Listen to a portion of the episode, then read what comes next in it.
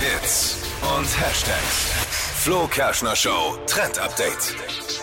Es gibt mal wieder einen neuen Foodtrend aus dem Netz und zwar für Oh ja. unseren Frühstückstisch. Also Snickers liebe ich ja, also diesen Schokoriegel. Und Na, hat was. Davon gibt es jetzt eine gesunde Variante. Trendet gerade auf TikTok, geht super schnell, ist mega lecker.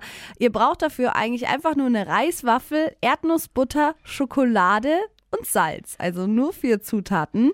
Auf die Reiswaffel kommt quasi Erdnussbutter dann drauf, dann Schokolade schmelzen, die kommt dann noch mit dazu.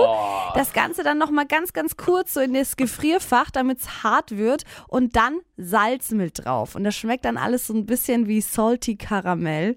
richtig richtig gut. lecker auf dieser Reiswaffel, dann sogar gar nicht so ungesund wie sonst. Rezept dazu findet ihr auf flokerschnershow.de. Mega. Also Schokolade und Salz Ja, ist eine richtig gute Kombi, gut. wirklich. 嗯。